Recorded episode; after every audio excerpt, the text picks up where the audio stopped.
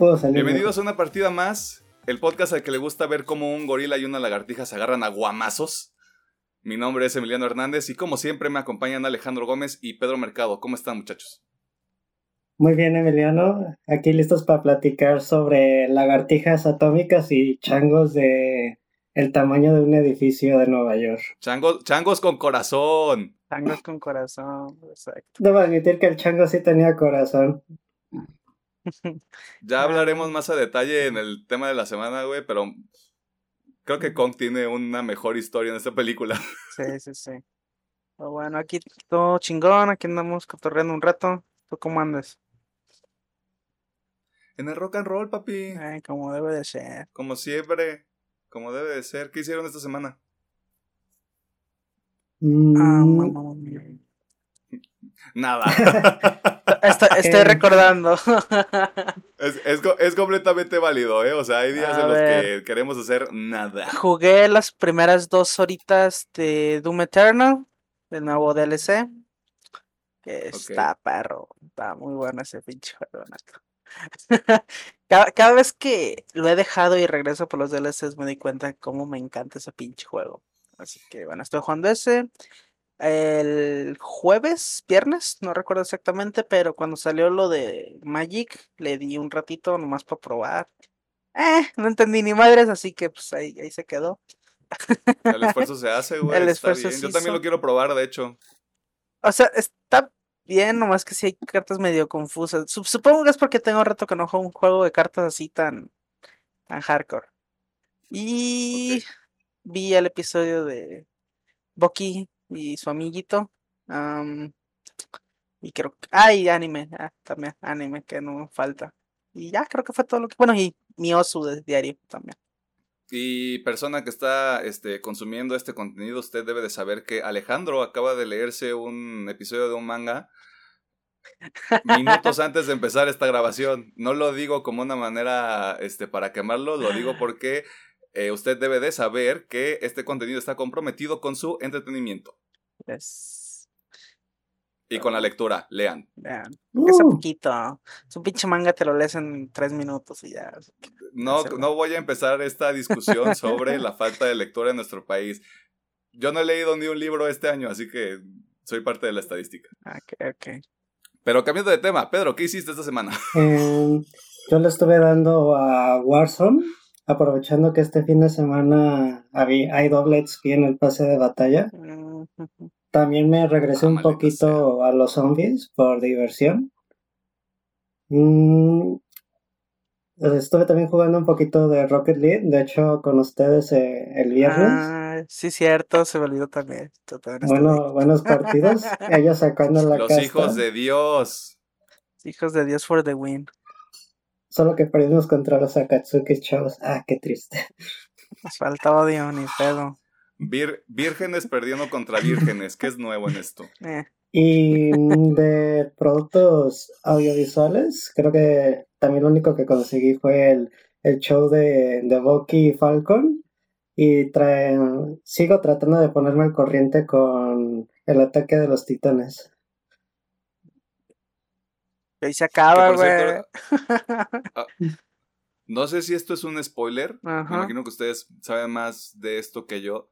Pero ya dijeron que la última temporada va a ser, van a ser este, dividida en dos partes. Sí, ya anunciaron, digo, obviamente todos estamos esperando el día de hoy para que dijeran qué pedo. Y ya dijeron que va a finales de año, supongo que por ahí de noviembre, diciembre va a salir la segunda parte. Ya con ahora sí el final, final. Ahora sí, el final de veras, chavos. se Ahora, sí el que sí es de Por neta. esta. De ne- Yo no, yo no vengo aquí a tu changarro a verte la cara, carnal. Exacto, exacto. Contexto es que el manga creo que acaba la siguiente semana, sale el episodio final. Ya, ya se filtró, Ah, pero ya se filtró el episodio, pero sí, se acaba ya esta semana. O sea, tanto O sea, lo el, no- el anime como el manga se acaban esta semana. Lo que quisieron evitar ahí fue este adelantarse de plano. Ujú, Aplicaron, aplicaron Game of Thrones, vaya. Sí, sí, sí. Pues está bien, este. Está Solo que ellos sí así le tienen, dan ya, ya tienen completo el Sí, ya tienen la historia completa, güey. Y está chido porque sí le da tiempo al estudio de animadores que pues, hagan su chamba bien. Así que, qué bueno. que entreguen un producto bonito. Pues sumando a que estuve jugando Rocket League con ustedes, que obviamente fui a ver Godzilla contra Kong el día de ayer mm. sábado, porque grabamos esto en domingo porque, no sé, tenemos problemas supongo. Eh, jugué... estoy jugando FIFA 21 ahorita con los de la universidad principalmente. Saludos, MR. Este. Sigo jugando el DLC también de, de Doom Eternal de los dioses antiguos. Hombre, ¿qué es esto? ¿Por qué me hago esto? ¿Por qué me lastimo de esta manera?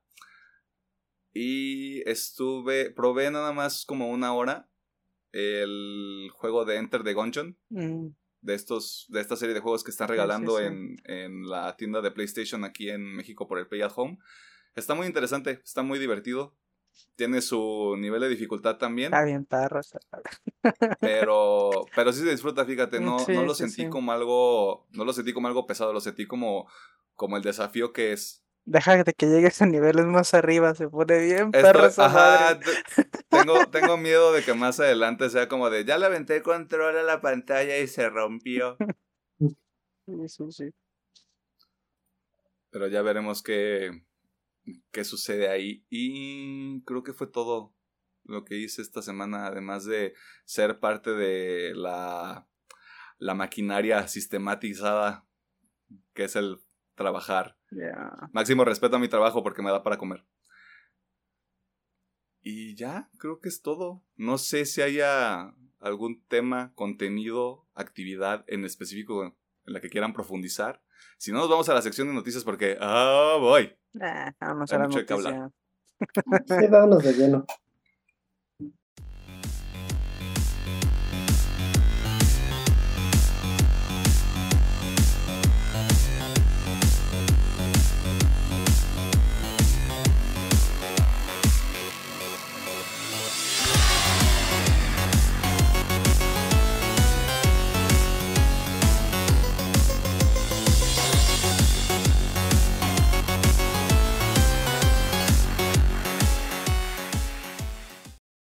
Bienvenidos a la sección de noticias, donde nuestros becarios trabajan arduamente para que usted, persona que consume este contenido, se entere de las notas más importantes del entretenimiento en sus diversas presentaciones. Y desafortunadamente vamos a iniciar con un tema complejo, tal vez fuerte para las personas que, que sí disfrutaron de esta película, porque se confirmó que el Snyderverse no va a formar parte del canon principal de las próximas cintas basadas en el universo de DC y sus personajes. Eh, profundizando un poquito más en, este tema, en una entrevista con la publicación Variety, Anne Sarnoff, directora ejecutiva de Warner Media, declaró que estimo a aquellos que alaban el trabajo de Zack Snyder y nos sentimos muy agradecidos por sus contribuciones a DC, también estamos muy contentos de que haya podido darle vida a su versión de la Liga de la Justicia, porque eso no estaba planeado hace un año aproximadamente. Sin embargo, con esta película finaliza su trilogía. En otras palabras, muy bonito tu trabajo, pero aquí muere. Continuando un poquito lo que platicamos en el episodio anterior y de lo que había comentado Snyder de que no había quedado en muy buenos términos con Warner, pues aquí se, se ve un poquito más claro, ¿verdad? Como que no quedaron tan bien. Pero igual también como comentamos en el episodio pasado, todo depende del dinero. Si ven que el fandom sigue pidiendo y sigue dando dinero, supongo que van a decir, ay, siempre no. Y vente, Sec. bueno, aquí la cosa es que, por lo menos en Estados Unidos, funcionó como un servicio de streaming. Lo que no han comentado es las ganancias, por ejemplo, de aquí de Latinoamérica y otros países que no existe el servicio. Creo que va a depender mucho de eso, también del apoyo que le den al director, sobre todo los fans, pero se va a necesitar ahora más que campañas. Si todavía quieren esto y no lo han visto, por favor, si van a consumir este producto, háganlo de manera legal, si es que les interesa que esto continúe. Pues esperemos que sí sea. Esperemos que se retome, porque creo que esto es como el último. El último clavo en el ataúd Creo que si había una oportunidad para, para que se retomara esta línea narrativa que desarrolló Zack Snyder. Creo que esto es así como el portazo en la frente. Se me hace desafortunado porque creo que de la trilogía de Zack Snyder es, es el mejor producto que, que armó y que de ahí salen muchas, muchas, este, muchas ideas muy interesantes que se pudieron desarrollar, dejando fuera la última secuencia del Nightmare, ¿eh? o sea, el desarrollo de Cyborg, de Flash, de, de Aquaman, que se siguió en la, en la película que hizo James Wan en 2019. sí, 2019, 2018 creo que salió. Creo que fue 2018. Eh, sí, yo también creo que fue 2018. Creo que había ahí muchas, muchas ideas sobre las que se podía empezar a construir algo, algo interesante y que al final del día lo separara un poquito también de lo que está haciendo Marvel. Que Marvel apenas está animándose a meter temas un poquito más, más complejos, más sensibles con, con otros, con sus contenidos. Creo que DC estaba en el camino correcto si seguía con, con la idea de Zack Snyder, pero pues supongo que la van a seguir a su propio modo y sin Zack. Supongo que sí van a seguir un poquito, ¿no? O sea, estoy casi seguro que aunque manden a la verga Zack, van a seguir con esta línea donde tal vez este Superman se vuelve malo. Y obviamente, muy como eh, en la película de Flash va a ser Ezra Miller. Supongo que van a seguir también con esto. Que les quede bien ya es otro pedo, pero bueno, muy probablemente sigan incluso sin Snyder. La única persona que no va a salir bajo ninguna circunstancia es Amber Heard. Ya. qué bueno. no voy a comentar nada en ese caso para no levantar fibras sensibles. Y siguiendo en este tema de DC, la secuela diagonal, este reinicio o reboot del Escuadrón Suicida ya tiene su primer tráiler. ¿Qué nos puedes decir de esto, Pedro? Bueno, pues este tráiler salió el día jueves, si mal no recuerdo. se note por parte del director James Gunn, que nos trajo Guardianes de la Galaxia, por lo cual a mí me interesa su propuesta del Escuadrón Suicida. Regresan algunos actores, pero no todos, y un elenco totalmente diferente Mm, del escuadrón. Digamos, entre los que se quedaron más populares fue Margot Robbie como la guasona para los compas. El capitán Boomerang. El, si es comandante o capitán, siempre se me va. Es capitán. Mi personaje favorito de la primera película del Escuadrón Suicida, por cierto. Eh, Amanda Wallace. sé la cadencia de mi voz. y pues entre los agregados hay un gran elenco de personajes. Creo que el que más destaca por los memes es John Cena, sobre todo los comentarios que hace en el tráiler. John Cena. Y sabe que va a ser una película noventera, yo diría, de acción, pero con algo de comedia y comedia adulta con mucho humor negro, yo pienso, a mi parecer. No sé qué piensan ustedes de esta propuesta del nuevo Suicide Squad. Se ve genérica con cojones, pero espero que esté bueno. Ya vamos a entrar este, también en este tema más adelante, pero que quede establecido en el canon de este programa que Alejandro es una persona muy escéptica con respecto a muchas cosas. Yo creo que se ve interesante, creo que James Gunn ya demostró que puede manejar películas de equipos de superhéroes o de supervillanos en este caso. Y aunque se vea genérica y creo que es eh, como esta antigua eh, este antiguo enfoque de DC de querer replicar lo mismo que hacía Marvel con sus películas de vamos a meterle comedia y un tono más ligero y, y otras cosas, creo que el hecho de que sea clasificación C, que haya un poquito más de contenido para adultos, tanto en el tema de los chistes como en, los, en lo visual, porque en el trailer vemos como King Shark despedaza a un hombre a la mitad. Eh, creo que es un. Va a ser un experimento interesante. La primera película no es sorpresa para nadie. No, no me parece que haya sido tan buena, la verdad. De hecho, perdón por interrumpirte. No, eh, mencionando esto de la anterior película, pues creo que el otro director se quedó con las ganas de hacer su, su corte con la anterior de Suicide Squad. Ah, sí. Sí, también le dijeron así como de, no, ya, ya hicimos demasiados cortes de director. Qué bueno, ¿qué te digo, no? Decisiones decisiones muy inteligentes por parte de DC. ¿Es la, ¿El Escuadrón Suicida sale en agosto? ¿Primeros días de agosto de este año? ¿No era octubre, noviembre? Creo que es agosto. Ahorita te lo investigo. Ahorita te lo investigo así rapidito. Nada más, nada más que no sé exactamente qué día. 4 de agosto del 2021.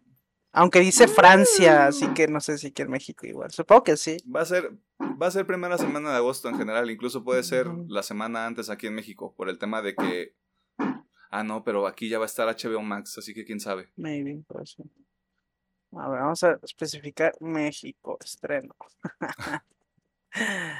Google, ¿tendré suerte? sí, es igual. Bueno, sigue saliendo Francia, sí, en chiquito, pero sí, 4 de agosto. Pues ahí está, tenemos nuestra respuesta. Pues a ver, qué, a ver cómo está esta película. Y como Marvel no se quiso quedar atrás con los anuncios, porque obviamente, durante la semana se confirmó la fecha ya definitiva, se los juro que ahora sí sale. Ah. por la Virgen. Crucemos dados que sí. de Black Widow. Eh, la primera película individual del personaje interpretado por Scarlett Johansson. ¿Cuál es la fecha de salida de esta cinta, Alejandro? Bueno, pues como ya todos sabrán si están en el mundo de Marvel o interesados en lo que sea en este pedo, ha habido retraso tras retraso tras retraso esta película. Hasta el punto en que ahorita estamos de, ¿se estrenará algún día? y bueno, la respuesta de Marvel Studios es que sí. Y la nueva fecha es el 9 de julio para esta película. La sorpresa también vino que no solamente va a ser un estreno en cine, sino que también van a optar por un estreno digital. Por lo cual yo estoy completamente de acuerdo. Ya he comentado en otras ocasiones que estoy totalmente de acuerdo que por al menos por ahora se haga así. Así que pues yay, ya tenemos fecha. Esperando que no la retrasen otra vez. Y pues bueno, eh, también la información que tenemos es que obviamente va a estar en Disney Plus, porque pues no hay otra plataforma donde pueda estar. Y que ya tiene un costo aproximado de 33 dólares, que es exactamente lo mismo que costó Mulan. Así que prepárense para sacar la cartera, si es que quieren verla en plataforma digital. Vayan al cine, le sale más barato. Sí, la neta sí, vayan al cine, chile, sale más barato. Yo creo que entrando en el tema en general, como adelanto, yo creo que la gente sí quiere, más bien quiere volver al cine, a lo que yo me di cuenta esta semana. Pues sí, están hasta la madre, están en su casa, güey. Quieren ir al cine, mm. quieren salir ya. Y aparte creo que está medio cutre pagar todavía más. Mm. Si ya estás pagando una suscripción de 170 pesos al mes, es Disney Plus más o menos. Por ahí más o menos. Que todavía tengas que pagar, yo creo que aquí en México te va a costar 300 pesos la película. Que si hacemos los números, tu boleto te sale como menos de un tercio de lo que cuesta la película. O sea, con lo que pagas eh, lo de Disney Plus, ah, te vas al cine, te compras un combo así mamalón y ya todo y te sobra todavía. No lo sé. Si es un combo nada más para una persona, sí, o sea, estoy, hablando para una persona. Ya si quieres llevar a, tu ganado, pues mira. Estamos, hablando, estamos hablándole a la persona virgen que va sola al cine. Exacto. Qué bueno. A ver qué pasa, porque creo que hay mucha mucha actitud negativa contra esta película. Como de cuál. ¿por qué existe esta película? ¿Por qué, ¿Por qué la hicieron? O sea, ¿cuál es el punto? Yo tengo, yo le doy el beneficio de la duda. Me interesa que, que decidan hacerlo después de lo que pasa en Endgame. Tal vez sea una, creo, que es la primera película que puede darnos como una, un vistazo a, a la historia que va a tener la fase 4 o las próximas tres fases. No sé, puede haber algo. Yo creo que el desinterés viene porque ya sabemos qué pasa con el personaje. O sea, realmente es. Ah, mm. ya sé qué le pasa, así que. Eh, obviamente digo, la, eh, una película basada en la historia de Natasha es interesante y por eso yo espero que esté buena. Bueno, porque es bastante interesante todo este rollo de doble espía que tiene, que no sé si realmente lo van a tocar en esta película, creo que no. Pero bueno, este, esperemos que esté buena. Tal vez hasta en esta misma película podamos encontrar la sucesora espiritual de Black Widow para el UCM. Yo pienso también. Muy probablemente. Eso también, o sea, puede ser, puede ser esas cosas como que avancen un poquito la trama. Aunque no sea como de, ah, va a salir Galactus en la, en la culminación de la fase 6. Esto es teoría, esto no está comprobado. Yo solo estoy especulando. Nadie se vuelva loco. Va a ser este Kang, va a ser. Es muy probable que sea Kang. Es muy probable que le hagan a Kang lo mismo que le hicieron al, al mandarín. Mandarín. No, por favor. En, no. en Iron Man 3. Es un volado, hombre. Es un volado. Por favor, no. en noticias del mundo del anime, la última película de, de, la nueva saga de Neon Genesis Evangelion, este, este anime, yo me atrevería a decir, a pesar de que no estoy muy versado en ese mundo, que es de los animes más más populares, más icónicos. Es icónico. es, es, es, de esos animes que yo creo que mínimo la gente lo ha escuchado y lo ubica, aunque no lo haya consumido. Sí, sí, sí. Creo yo. Sí, es eh, popular. Ya fue lanzada esta última película en Japón y le está yendo muy bien. Está teniendo una gran respuesta en ese mercado. ¿Qué nos puedes comentar sobre esto, Alejandro? Sí, bueno, pues digo, hablando de retrasos, otra pinche película que ha estado eh, básicamente con esa maldición de retraso, otra retraso, otro retraso, es esta última película de el review de Neo Genesis Evangelion, que tiene un nombre súper raro, pero bueno, es la 3.0 más 1.0. Así que, bueno. Déjate el subtítulo, Thrice, thrice Upon a Time. ¿Cómo traduces eso? Mira, no sé. Evangelio. tres, tres, veces una vez. ¿What? Ah.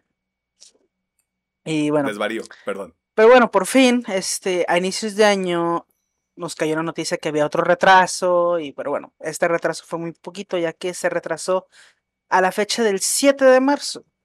So, ya tiene ratito que estrenó. Y bueno, como dice Milano, le ha ido bastante bien en la recaudación allá en Japón, ya que en sus primeros días en taquilla sacó la nada despreciable cantidad de 30 millones de dólares. Nada más en Japón. Lo cual es bastante. Lo cual creo que si no me equivoco la deja en segundo lugar, solo por debajo de eh, Kimetsu no Yaiba. Pero pues, se supone que ahí los que saben de finanzas predicen que Kimetsu no Yaiba va a pasar a segundo lugar y Evangelion va a subir a primer lugar. Pues va a ser producto de la expectativa, ¿no? O sea, si ya es si ya es la última parte de esta de este reinicio, nuevo arco, nueva versión de la historia, creo que la gente va a estar muy interesada en verlo. Entre las reseñas se comenta que el creador de Evangelion por fin logró atar sus cabos sueltos, o por lo menos eso dicen las reseñas, y que hay grandes sorpresas. Pero siendo optimistas aquí, creo que la película, si bien nos va, llega en otoño o invierno aquí a México. O quién sabe, o una plataforma de streaming, depende mucho. Yo creo que la, es como dices, una plataforma de streaming, si ya se hace Netflix o Crunchyroll o incluso Funimation, se ponen las pilas, creo que podríamos tener el corte de aquí a unos dos meses, cuando mucho. Y así sí creo, estoy seguro que va a ser casi por ahí de verano, cuando lo tengamos a, cuando muy pronto. Si alguna de las distribuidoras de cine se pone las pilas, güey, pueden armar un maratón de las cuatro películas. De hecho, la sala va a queso rancio, pero vas a tener gente ahí metida. Sí, sí, sí. Chiste barato, ya sé. Y de hecho, ahorita checando, la última eh, lista, o sea, el listado de recaudación, es que la película lleva ya 45 millones de dólares solamente en Japón. So, va bastante bien, va bastante bien. Demonios, señorita. Oh, sí.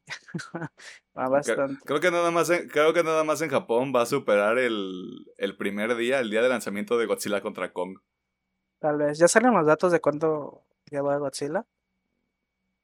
Lo estaba viendo ayer y como primero tuvo lanzamiento en todo el mundo porque en Estados Unidos sale el 31 de marzo. Mm. Creo que llevaba, creo que era la proyección, pero se estimaban 49 millones de dólares.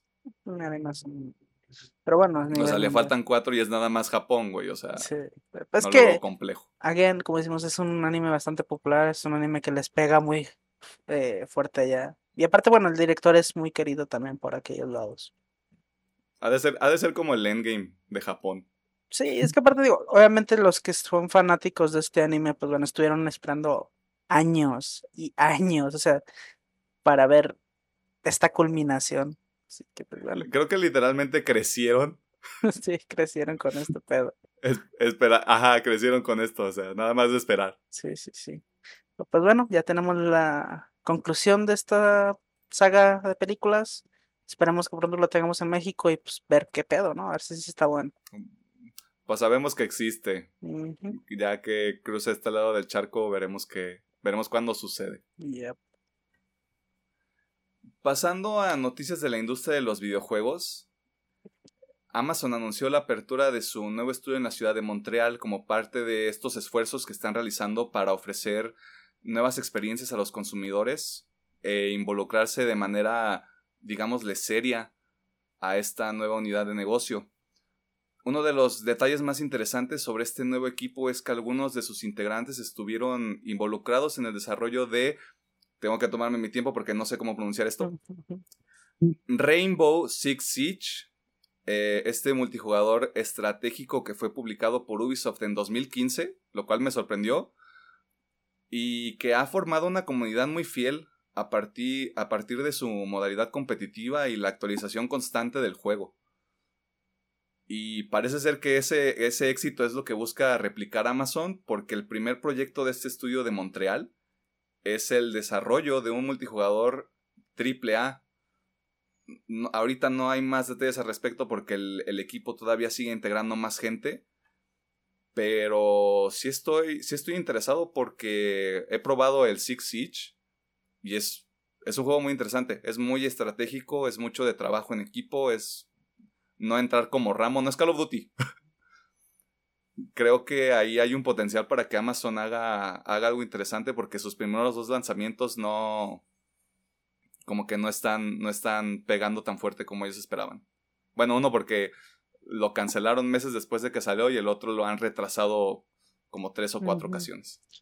Pues mira, le doy el beneficio de la duda a Amazon ya que está haciendo lo que no pudo hacer Google, que es realmente invertir para su servicio, porque obviamente todos sabemos que todos estos esfuerzos son para su servicio de Amazon Luna. Así de fácil. No, no hay, no hay otra cosa. No hay pierde. No hay pierde en eso.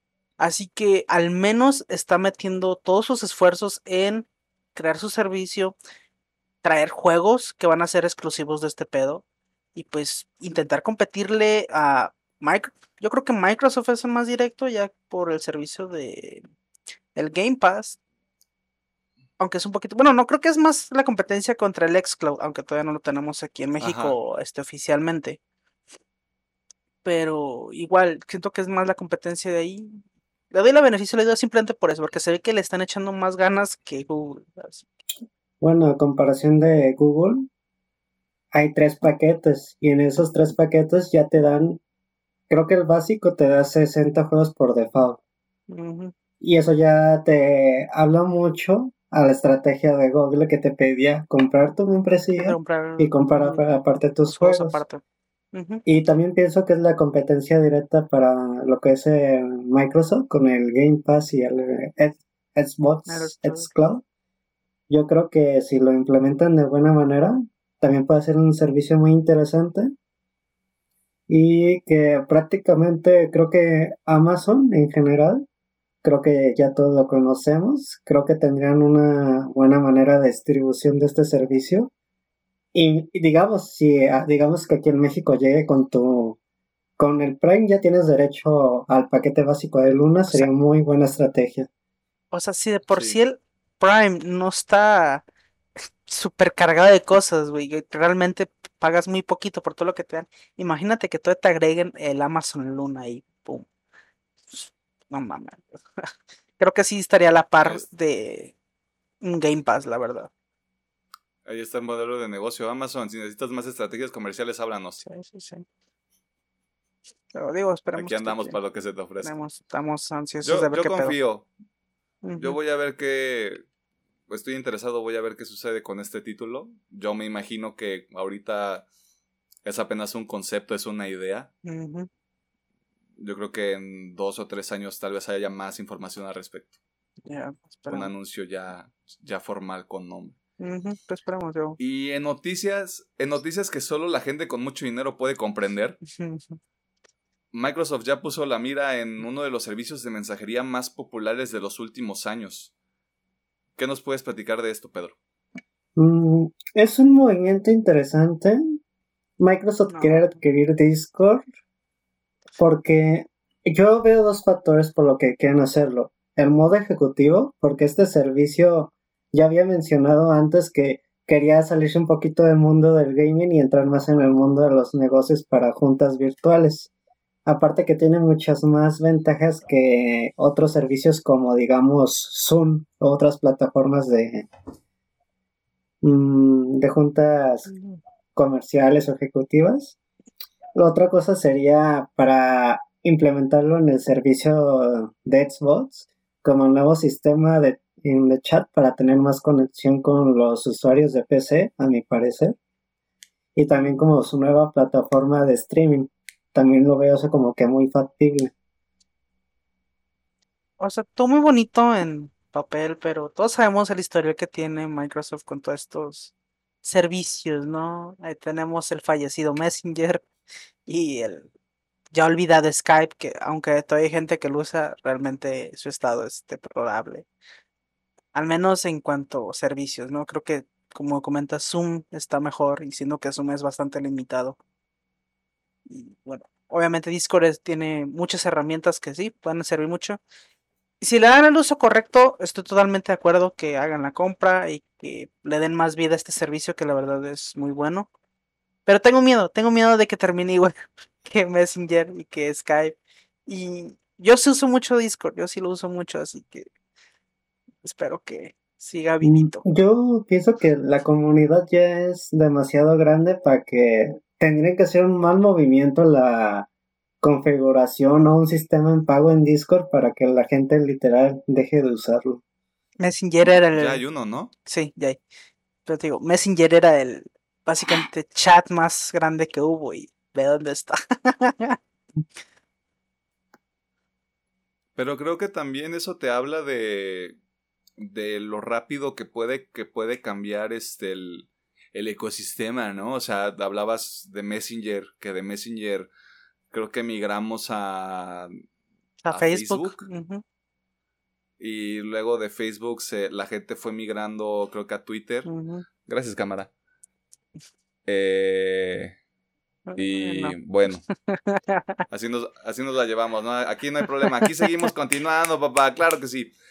Eh, creo que hemos ido migrando, han ido cambiando mucho mucho las cosas y e independientemente de que Microsoft haga un movimiento ahí este extraño con Discord, creo que si no se adecua, si no se sigue trabajando en mejorarlo continuamente, va a llegar alguien más, va a llegar otro Discord, va a llegar otro servicio de mensajería que lo va a quitar de este trono, por decirlo de alguna manera.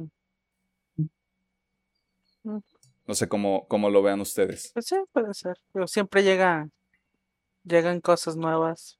La gente con ganas de tener su servicio mejor. Está bien. Pero igual, digo, mm. espero. Bueno, si hacen la compra, la neta les deseo todo el bien, que les salga bien chido que no termine como Messenger. porque, o sea, si es tal cual, como dice Pedro, si es ese plan, se oye muy bien, porque obviamente va a darle más herramientas a este, a este servicio que ya tiene muchas herramientas, así que va a quedar mucho mejor. Pero pues esperemos que salga bien. Digo, si lo manejan bien, a mí me emociona, por ejemplo, cuando ustedes, cuando juego con ustedes en el Rocket League, que directo desde, digamos, mi Xbox pueda abrir el Discord. eso me facilitaría la vida para no andar con celular para escucharlos y con el volumen de la televisión jugando. creo, creo que la parte positiva de la compra mm, es superior a la negativa. De alguna manera, creo que la integración de un servicio como Discord a, a los servicios de Microsoft puede ser algo muy, muy bueno, muy positivo para la comunidad. Esperemos que no caiga en algo donde reciclen ideas o se ciclen y el servicio meramente se estanque o haya cuestiones de optimización. O sea, creo que hay mucho potencial muy, eh, muy positivo en esta compra, pero de nuevo, como apenas son, es el inicio de las pláticas, las especulaciones, o sea, podemos hablar de esto una hora completamente, ¿sabes? De hecho, algo que me gustaría, y no creo que pase, pero algo que me gustaría es de que si se llega a concretar la compra, que no solo lo limiten a Xbox, sino que lo lancen también para, por ejemplo, Plays, incluso Switch, chinga su madre, ya que ahorita el juego, el juego multijugador es tan popular y se necesita comunicación para realmente pues jugar chido. O incluso con tus compas, así que sí me gustaría que si se llega a concretar la compra, no se quede solo en Xbox, sino que también se vaya a las otras consolas, porque como dices, es un beneficio y puede ayudar a muchos jugadores, así que ojalá también pasaría eso, pase eso. Esperemos que así sea, muchachos. Una duda para ustedes específicamente. ¿Recuerdan Anthem? ¿Quién? Sí. Qué bueno, porque nosotros tampoco. Este juego de servicio que fue lanzado por EA a inicios del 2020, si no me equivoco, que el 2020 suena que fue hace tres años, pero no fue así. Eh, no tuvo el recibimiento esperado por la crítica ni por los jugadores. Estoy siendo muy amable con las palabras que estoy usando. Y a pesar de que se estuvo trabajando en una reestructura integral del título, creo que fue también a finales del año pasado cuando decidieron desconectar ese paciente eh, y cancelar el proyecto por completo. Y ahora Anthem vuelve a estar en el radar de todos porque se anunció que el director de este juego abandona BioWare, el estudio encargado de su creación. Mm, ¿Qué nos puedes platicar de esto, Alejandro? Sí, pues bueno, digo, hace no mucho recibimos la noticia de que pues Anthem ya, ya, bye. ya no le iban a dar. Vamos a llevar a la este granja, mijo. Que ya, bueno, ya habían dicho que ya no le iban a dar soporte. Iban a seguir los servidores abiertos. Obviamente, no dijeron cuánto tiempo. Yo supongo que tal vez este año. Pero que ya no le iban a dar mantenimiento. Y pues bueno, ese fue como que el tiro de gracia. Pero todavía faltaban más tiros. ya que como comenta Emiliano, el director de Anthem anuncia que abandona BioWare tras casi 10 años dentro de BioWare. Y pues bueno, eh, todos sabemos que BioWare no ha estado en su mejor racha desde hace mucho tiempo. Y bueno. Oye, de Mass Effect no vas a estar hablando, ¿eh? Mira, todos sabemos que ese Andrómeda no cayó muy bien a los fans. Ni pues, obviamente ni a EA, ni nada. ¿De qué hablas? Andrómeda fue el mejor juego que ha hecho EA en los últimos años. Digo, para mí pues no fue un mal juego, pero creo que yo lo jugué cuando ya tenía como 10 parches, así que no es puedo que, decir Es que es el, es el, pedo, que normalmente todo Bioware ha salido de las nalgas y bueno, obviamente con el trabajo y dedicación han logrado que mejoren sus juegos, que fue lo que intentaron hacer con Anthem, pero por desgracia no, no, no pudo pasar. No salió. No salió, pero bueno. Eh, nos informan que básicamente Jonathan Warner, que es el era el jefe, pues iba a decir es, pero era el jefe, de este, el directivo de Bioware, pues bueno, decidió abandonar la empresa. No hay motivos así muy abiertos del por qué, solamente tenemos especulaciones.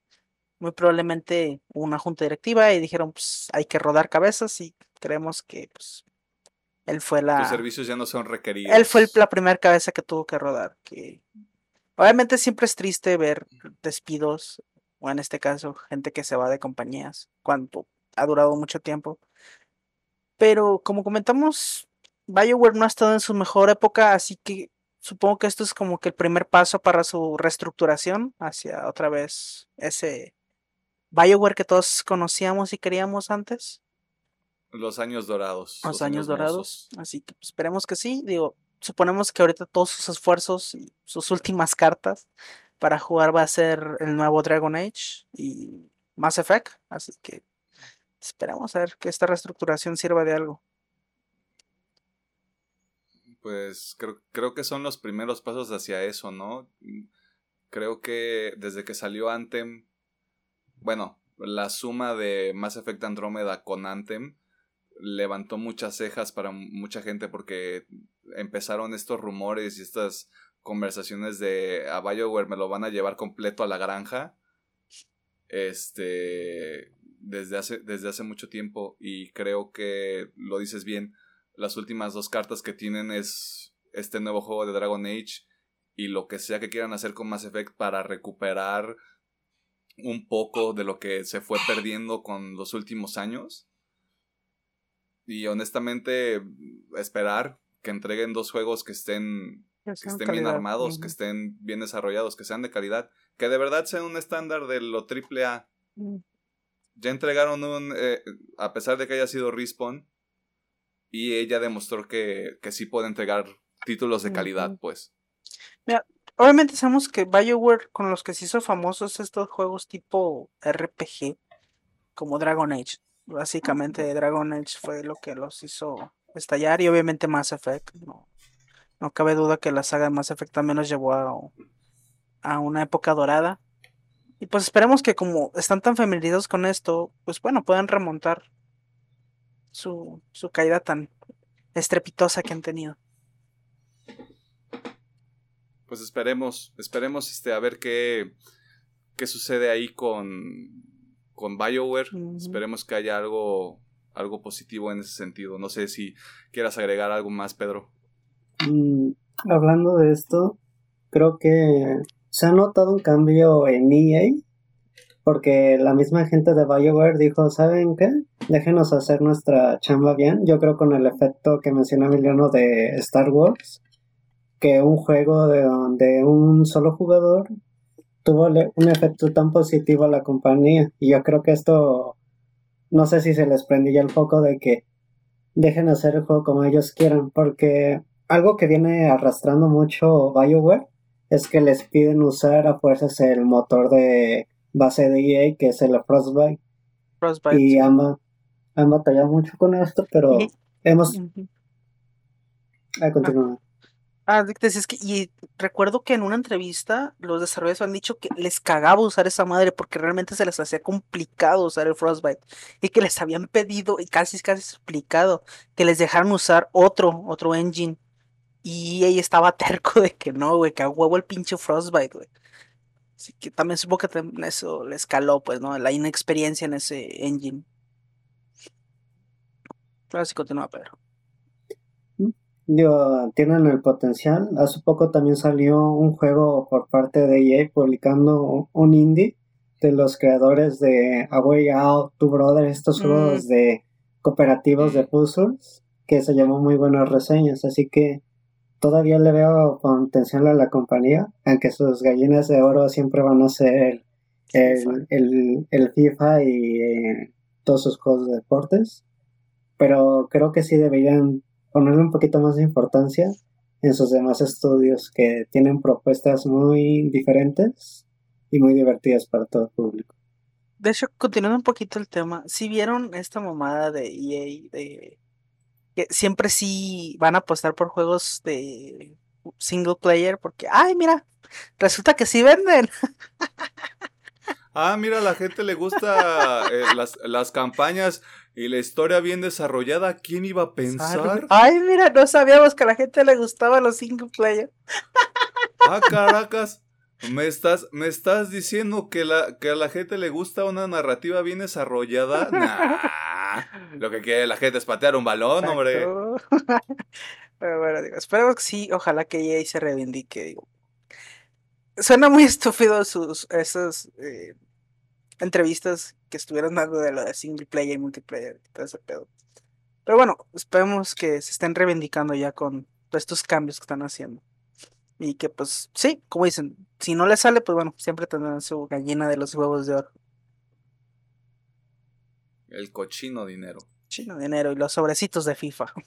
Y no perdamos estudios otra vez como Visceral Games y otros que han estado en la compañía que ya no nos van a entregar propuestas como Dead Space, bueno, por lo menos el estudio original. Ay, no me toques ese son, que así como Alejandro tiene ese sueño dorado de que Silent Hill regrese en algún momento, en el momento en el que me anuncien un remaster de Dead Space o un reboot, lo que sea de Dead Space, lo voy a perder, güey. Pues sí. La neta. Ah, bueno, ya me deprimí. Por último, nos gustaría repasar de manera breve quiénes fueron los máximos ganadores de los premios BAFTA que se entregaron el pasado miércoles 25 de marzo. La sorpresa más importante, creo yo, que dejó esta ceremonia fue que Hades, este juego desarrollado por Supergiant Games, se llevó cinco premios. Bien merecidos. Y, y voy, o sea, a falta de una mejor analogía, se paró en la mesa e hizo esto. Yeah. Para los que no estén viendo el video, vayan a ver el video nada más por esta sección para que entiendan el chiste. Se la sacó y la puso en la este, mesa, más fácil. Perfecto, me encanta cómo lo hiciste. Eh, los premios que se llevó fueron mejor juego. O sea, desde ahí ya es un putazo. Logro artístico, diseño de juego, narrativa y actuación en un rol de soporte para Logan Cunningham por interpretar a 17 personajes en un mismo juego. Ya, yo creo que se lo merecía si le dio vida a 17 personajes y les dio una persona ah, eso, diferente. Es un número al aire, creo que son como 5 o 6. Creo que son como 5 o 6. Pero y bueno, ya sé que no son tantos, pero se reconoce mucho su mérito. Yo, yo que soy el que jugó estoy muy contento de que se lleven todos los premios. Aunque el único que podría eh, medio decir que no estoy tan de acuerdo es el narrativa, pero igual estoy feliz que Hades se lleve la atención que merece. Como les dije en otros episodios, no subestimen los indies, son juegos muy buenos y ahí está la prueba. no, y aparte esto, para bien o para mal, tal vez haya mucha gente que cree que lo venimos platicando también cuando mencionamos a los nominados, que las premiaciones son un concurso de popularidad que son que no son un gran mérito, pero creo que decirle a la gente prueba este juego que ganó cinco premios BAFTA pues como te va inevitablemente te va a ayudar a vender más copias, güey. O sea, no podemos ignorar esa parte tampoco. De hecho. Pues esperemos que empuje a más gente a que pruebe este juego. Yo sí lo quiero jugar, pero digamos que no tengo una computadora para hacerlo y no voy a gastar mi dinero en un Switch, la verdad. De hecho, estoy casi seguro que con este, obviamente va a salir un Game of the Year Edition. Y muy probablemente se anuncie pronto una versión para consolas con esta versión de juego del año. Por, mm, lo menos. Sí va a llegar. Está como que medio filtrada la noticia. Y lo más probable sea en verano, si tenemos suerte. Ya salieron los planes de verano, hombre. A decidir Disco Elysium. Yeah, ahí está. Lego, aunque. Bueno, sí, me va a durar todo el verano, quién sabe. Eh, otros de los ganadores importantes de esta noche fueron, obviamente, The Last of Us Parte 2, que de nuevo me encanta este juego, pero ya basta. Eh, con las categorías de animación, que lo entiendo. Juego del año votado por los fanáticos y creo que en este todos vamos a estar completamente de acuerdo de que ya era momento como con Hades. Actuación en un rol protagónico para Laura Bailey. esa mujer se merece todo y más. ¿Quieren saber por qué? Vean su hoja de vida de esa mujer. Y oh boy esa mujer se merece todo, así que no hay queja. Creo que, está, creo que ha estado en la industria más tiempo del que yo llevo vivo. Sí, sí, sí, sí. Ella ha hecho mucho por esta industria. Ha estado en más juegos de los que podemos imaginar, así que se merece todo y más. Creo que, creo que también es. Pues sí es loable. Creo que es, es es incluso como cuando pasa a veces en. ya traspolando un poquito temas, pero en los Óscares. Cuando después de varios papeles de algunas nominaciones a Leonardo DiCaprio le dan su Oscar por mejor actor. sí, sí, sí. Creo que el mundo lo perdió colectivamente, yo incluido. Sí, sí, sí. creo que este es el momento para que, para que Laura Bailey aproveche, aproveche esta ola y la gente ya empiece a reconocerla como lo que es un, un, este, un titán, una parte importante, una titana, para ser incluyente, eh, una parte este, integral fundamental de esta industria y que esto le dé para proyectos todavía más, más valiosos que The Last of Us Parte 2. Pero pues esos son sueños, ¿no? Porque creo que también como hay mucho secretismo detrás de qué proyectos sí están vivos, cuáles no. Esperemos que sí, que, agarre esta ola y que la aproveche. Sí, sí, sí, esperamos. Y que, de, y que de ahí salgan cosas, cosas chingonas. Y con eso cerramos la sección de noticias. Tuvimos bastante información a lo largo de la semana, pero es momento de hablar de la batalla más importante de el 2021. Oh, Lagartija contra chango. Reptil contra mamífero. No sé si estoy usando bien esa palabra. Aliento atómico contra hachamamalona. mamalona. Ustedes ya saben, ustedes ya saben cuál es el tema de la semana, no nos vamos a engañar. Aparte está en el título. El tema de la semana es Godzilla contra Kong. Aparte está en el título. Aparte está, está en la miniatura del video, por Dios. No tiene caso que nos engañemos. Pues nos vemos en unos segundos para platicar sobre esta película.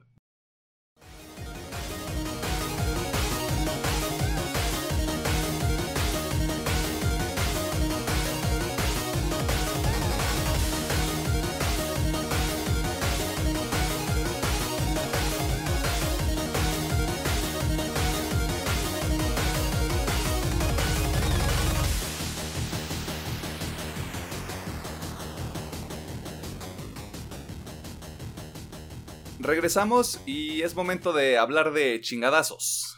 Porque... Este es, el, este es el enfrentamiento del año, ¿eh? Sáquense con sus batallas de gallos y olvídense el Snyder Code de la manera que Warner Brothers también quiere hacerlo porque hoy vamos a hablar de Godzilla contra Kong. Una película con peleas buenas. O sea, las, las peleas cumplen. Hay otras cosas que no tanto. Eh, desde ahorita se les avisa para que estén completamente enterados. En esta conversación va a haber spoilers desde el principio. Eh, si usted, persona, este, persone, personu, está interesado en ver esta película y no se quiere este, arruinar la experiencia porque tiene algunas cosas que sí son interesantes.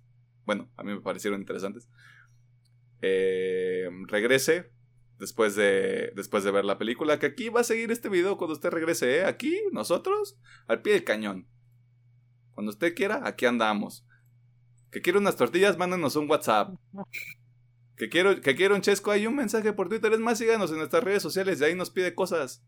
Alguno de nuestros becarios le va a ayudar. O no. o no se nos están revelando a veces. Me, me jodieron ahorita la cámara, güey. ¿Qué pedo? Fueron unos ah, pinches latigazos a la verga. Ah, aquí no vamos a tolerar la violencia tampoco. No les voy a firmar sus horas, eso es lo que voy a hacer. Eh, empezando con lo más general de todo, ¿qué, ¿qué les pareció a ustedes la película? ¿Qué les gustó? ¿Qué no les gustó? Todos estamos de acuerdo en que hay algo que es. Hay algo muy malo en esta película. No malo, que no, que no nos gustó. Yo dejar algo bien claro porque no quiero que me linchen. y es. Uy, papá, ya valió. A mí me gustó mucho la película. Línchenlo, línchenlo, arroba, eh, no es cierto. A mí me gustó mucho la película. O sea, realmente lo que es el CGI, creo que. Bueno, el, tanto el CGI y las peleas es lo mejor de todo el Monsterverse. Ah, por mucho. Ha sido la mejor película del Monsterverse por mucho en esos aspectos. Así que en términos generales, me gustó. Hay, cosas, mira, no, hay cositas que me, me hierven la sangre por dentro. Eh, pero en general me gustó. en términos generales, ahorita, sin entrar mucho en spoilers, me gustó. Está entretenida. Y pues los vergazos cumplen. Así que. Buenos por ¿Tú qué piensas, Pedro? Bueno, yo la fui a ver el día de su estreno En la... Ah, perro. Cone- tiene conectes porque es un hombre blanco. No es cierto, no vamos a entrar a eso tampoco, güey. La vi en formato IMAX porque dije, ¿por qué no? Mi, digo, Ah, perro. fue una experiencia muy padre para mí porque literal la sala estaba llena, me sorprendí. Creo que es la primera película en toda la pandemia de que volví al cine y estaba totalmente al 40% de capacidad que hay ahorita, pero estaba al 40% y yo me quedé de, no mames, no creí que la gente que sí quisiera venir al cine otra vez. La peli Eso está chido. sí, cabe recalcar que yo llevaba más de un año sin ir al cine y puedo tirar mucha mierda si quisiera, pero es la única película en más de un año que me ha hecho ir al cine, así que mi respeto. Digo, la película sí cumple en los kaiju vergazos. Está muy padre el aspecto del CGI. Creo que igual que en El Rey de los Monstruos, yo noté varias referencias a la película original. No es que la haya visto, pero he visto resúmenes y sí me di cuenta de estas referencias. Creo que en el aspecto que no me gustó sí tiene que ver un poquito con con el tema de la trama de los humanos y pues no hay una razón concreta para para que peleen los dos. Ya. Ok. Mm, ¿Tú qué opinas? no sé. Si alguien me pidiera una recomendación, le recomendaría que la fuera a ver. Creo que las peleas, que son la principal razón por la que va la gente, es. cumplen.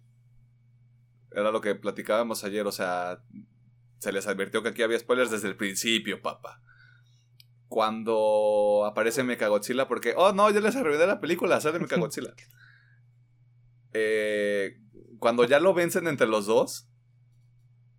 Puedes sentir como la testosterona salía de mi sangre, güey, hacia todo mi cuerpo. Ujú. Fue así como de, sí, esto es lo que vine a ver, maldita Sí, sí, sí. sea. Sí. O sea, es, es- eso cumplió completamente. Porque tampoco se sintió como de, ah, ya son amigos y se van a ayudar. Es como de, no.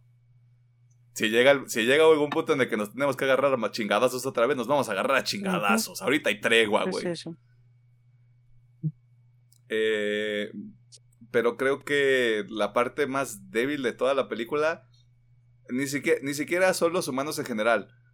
Porque la niña que tiene esta comunicación con Kong creo que es el mejor personaje. Fuera de Godzilla y de Kong, creo que es el mejor personaje, es el personaje más interesante. Eh, Los únicos personajes que salen sobrando son... Todos los demás. Es- pues te, te diría que por correlación la científica con la que Mm. está la niña, pues nos ayuda como para entender todo este tema de cómo se comunica. Eh, pero sí, creo que todos los demás más o menos salen sobrando y sí me molesta un poco cómo utilizaron al hijo de, del personaje de Ken Watanabe. Cuando ese personaje en específico fue como de... Estaba fascinado con Godzilla. Que entiendo, es una película de ficción. Esto es completamente ridículo. Pero ese personaje sí, sí como que nivelaba las cosas. Yo esperaba lo mismo con este con este personaje y solo sale cinco minutos y vale cacahuate. Ya. Y ya entrando así en spoilers, sí, tal cual. eh. Ah. Es algo que comentaba ya con mis dos camaradas ante, estos días antes. Llevamos cuatro películas del Monsterverse y en todas siempre está la misma queja. Y no, no, no solamente mía, sino que de la mayoría del público. Las tramas tan complejas de los humanos salen sobrando. Y de hecho, Pedro lo comentaba de que no han sabido cómo manejar a los humanos en esta saga. Yo personalmente siento que desde El Rey de los Monstruos es donde fue el declive, donde realmente son molestos los personajes humanos. Porque hace poquito también antes, eh, para tener la correlación, vi Kong y vi Godzilla, porque también lo subieron a Netflix. So, los volví a ver. Y aunque sí están, se sienten de más las, este, las historias de los humanos, no son tan molestos en esas dos películas. Dices, ok, son más pasables. Bueno, en la de Godzilla un poquito castroso todo el tema de la misión de los soldados, pero bueno, llegas a entender un poquito, ¿no? No se siente tan molesto. Y desde King of the Monsters siguieron este patrón de hacerlos odiosos.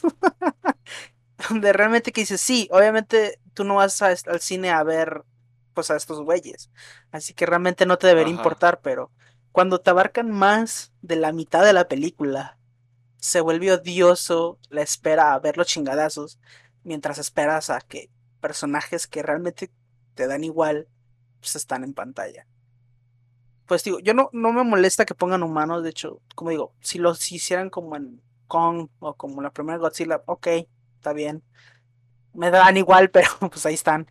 No me molestan, pero sí. En el caso tanto de King of the Monsters como en esta, todos los personajes quitando a la niña son molestos y hacen que la espera para lo que realmente quieres ver sea dolorosa. Y realmente esa es mi única queja realmente de la película. Bueno, más allá también de que no le encuentro justificación a que, ah, sí, nos vamos a agarrar a vergazos porque pues somos dos alfas y pues queremos ver a quién le apestamos la verga, ¿verdad?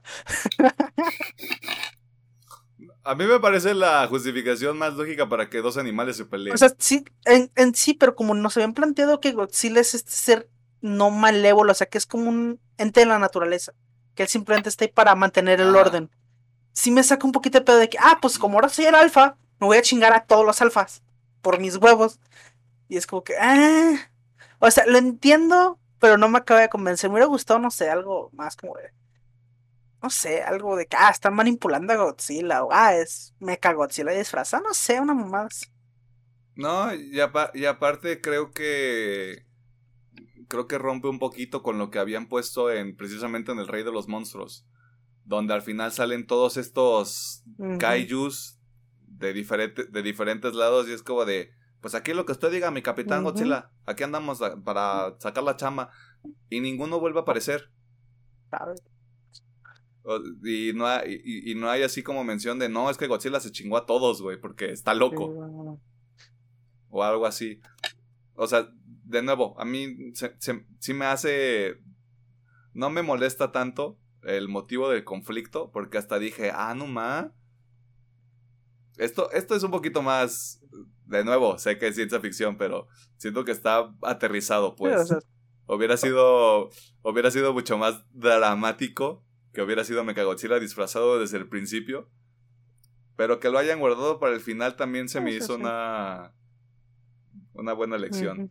Digo, hablando de estos personajes humanos, digo, por ejemplo, a mí en El Rey de los Monstruos no me molestan tanto, pero digamos aquí sí se nota que están hasta de un alivio cómico para la película. Y pues no sé decirlo, hasta de caricatura aparecen algunos, sobre todo los villanos. Creo que ese sí es un problema. Y le resta un poquito a la creación, no a de Mechagodzilla, no, no cuando pelea, pues, porque ahí la neta sí me quedé de, a la verga, les está madreando mi lagartija en breve. Le puso una putiza, güey. le puso la arrastrada de su vida, güey con el tema esto de que Godzilla es malo, yo podría entenderlo porque se dio cuenta de que andaban haciendo algo que no debían moverle, pues de mm. con la cabeza de King Ghidorah y lo, todo el tema de Mechagodzilla. Y de hecho hasta la parte de cuando pelean en el mar, mm. dije, ay cabrón, sí, me lo pusieron muy malvado. Y yo lo recuerdo como el ente protector Ah, no sé, a lo mejor fue percepción mía, pero sentí hasta que le cambiaron el color de los ojos para que se viera hasta muy amenazante a mm. comparación a las otras películas. Ok. Pues bueno, ya, ya que sacamos lo malo, las cosas buenas, realmente la película sí es muy entretenida cuando llega a sus puntos clave. O sea, comentando esta pelea del portaaviones, está muy buena. Realmente sientes la tensión al principio de, pues que, verga, Conca está atado, güey, ¿qué vamos a hacer? y sí, como dices, lo ponen como este ente malvado, que digo, no, no estoy tan de acuerdo, pero bueno, esta pelea sí está muy interesante. Y pues bueno, este, allí el Kong termina perdiendo. ¿Les gustó cómo así aplicaron la de me voy a hacer el muerto para que no me vea? De nuevo, o sea, en esta, en esta lógica de que al final del día son animales, animales enormes que, a los que prácticamente les dicen titanes, sí me gustó. Sí fue así como de, claro, o sea, si estamos hablando de que Godzilla es el rey de los monstruos y se va a chingar a quien sea que se ponga en su camino, obviamente si él cree que están muertos, este, ahí es donde se va a detener. Como tu cámara. Como mi cámara. Como mi cámara. este. Y.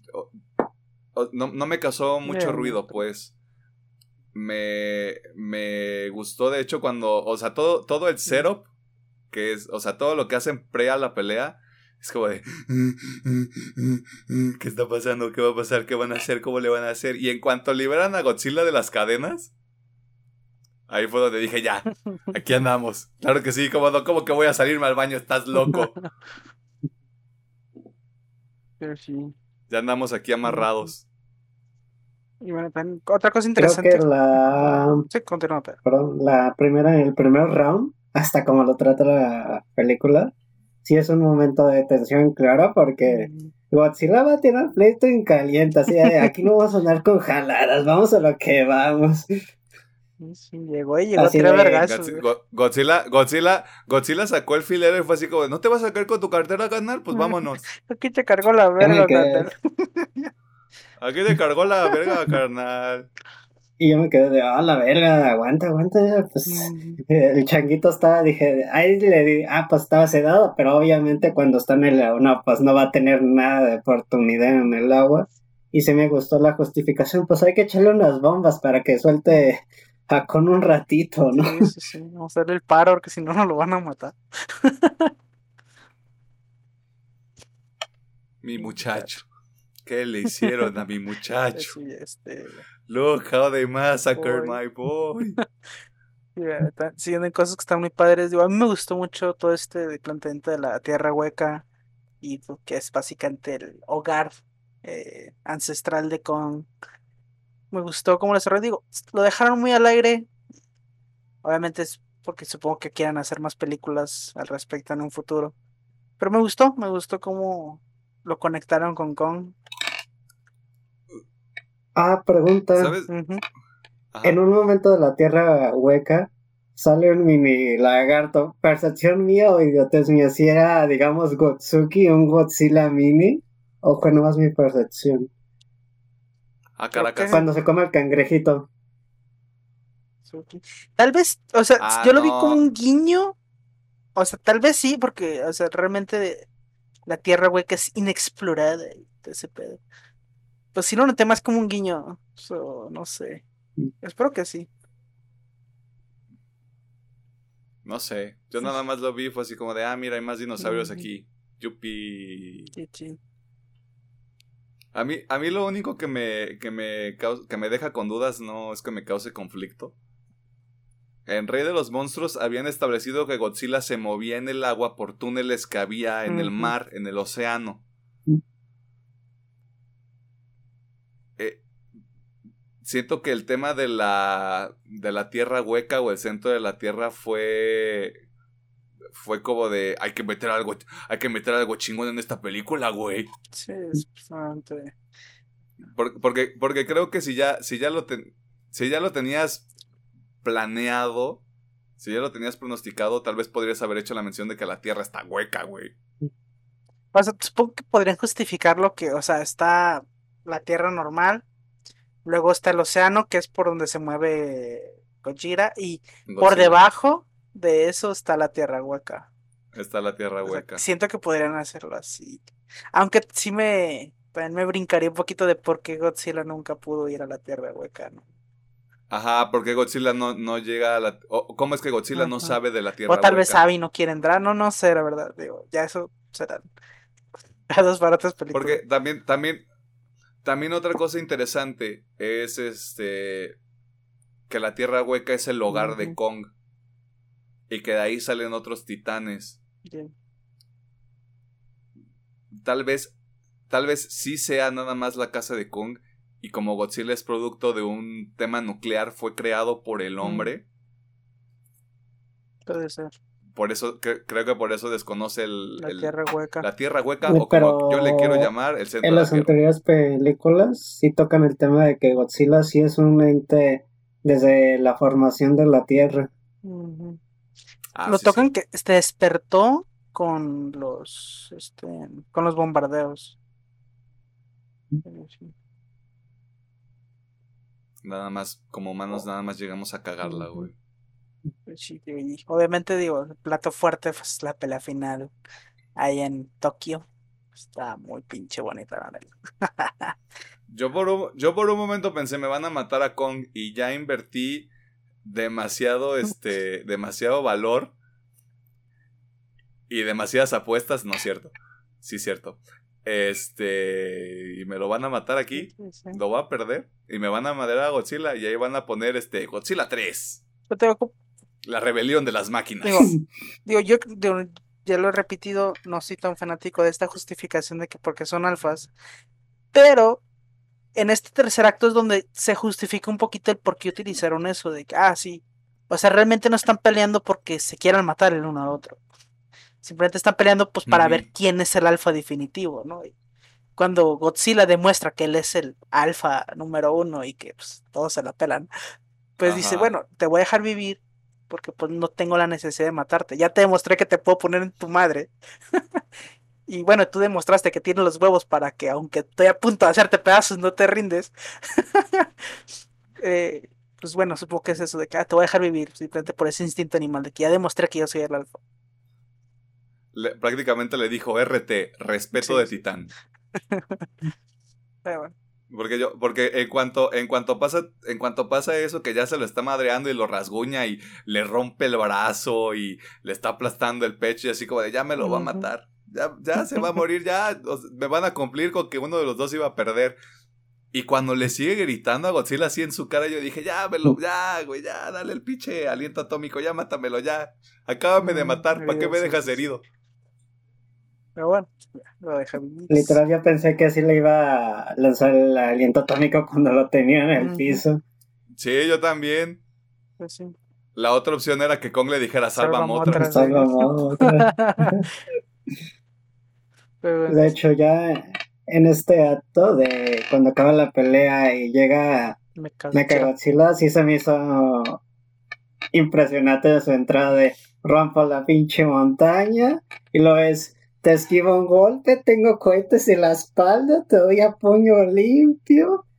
Es que así como Godzilla está OP, me cago, Godzilla está OP. Estaba rotísimo, la madre. No mames, güey, es que neta trapié el suelo con Godzilla, O sea, pues literal. Quitando la parte de cómo lo vencen, mm. ya también se estaba madreando a Con en seco. y entre los dos, cuando lo agarraron, lo podían tener a top. Y yo me quedé de. Mano, les van a faltar para terminar de cromarme la de Digo, hasta no sé si eh, cómo sea el rayo láser de Mechagodzilla, pero cuando chocan los alientos. Mm. Y me Godzilla le pone turbo, yo me quedé de a la madre. ¿De qué está hecha esta pinche máquina? Ya sé, Vibranium. Multiverso confirmado. Sí, este, les gustó que, bueno, este Mechagodzilla, que spoiler, bueno, ya saben que soy spoiler, tenga la conciencia de Ghidorah.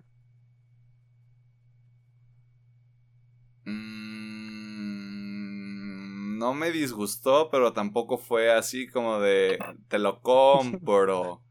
Porque lo que te lo que comenta, te comentaba ayer me quedó como como espectador cualquiera, como tu Juan típico, porque así me llamo Juan. Eh, de que hay muchas cosas que dejaron en el aire para meter más cosas de los humanos para meter las peleas. Por ejemplo, cómo capturan a Kong Primero, ¿cómo, cómo, descubre, cómo descubren a Kong? ¿Cómo, llega, ¿Cómo llegan a la isla Calavera? ¿Cómo lo capturan y hacen toda esta base alrededor de él para estarlo monitoreando?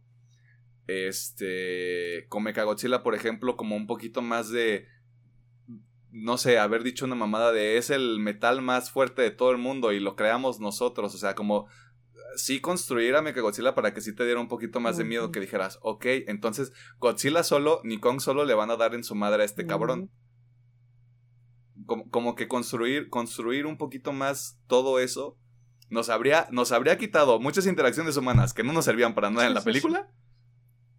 Y que te daba un poquito más de, de trasfondo de cómo llegamos aquí. Una escenita mínimo de. Ah, este, sabemos que Godzilla está atacando a otros alfas, vamos a llevarnos a Kong de la isla Calavera y lo vamos a encerrar en un domo. Ah, ok, vale. Pero pues muéstramelo, ¿no?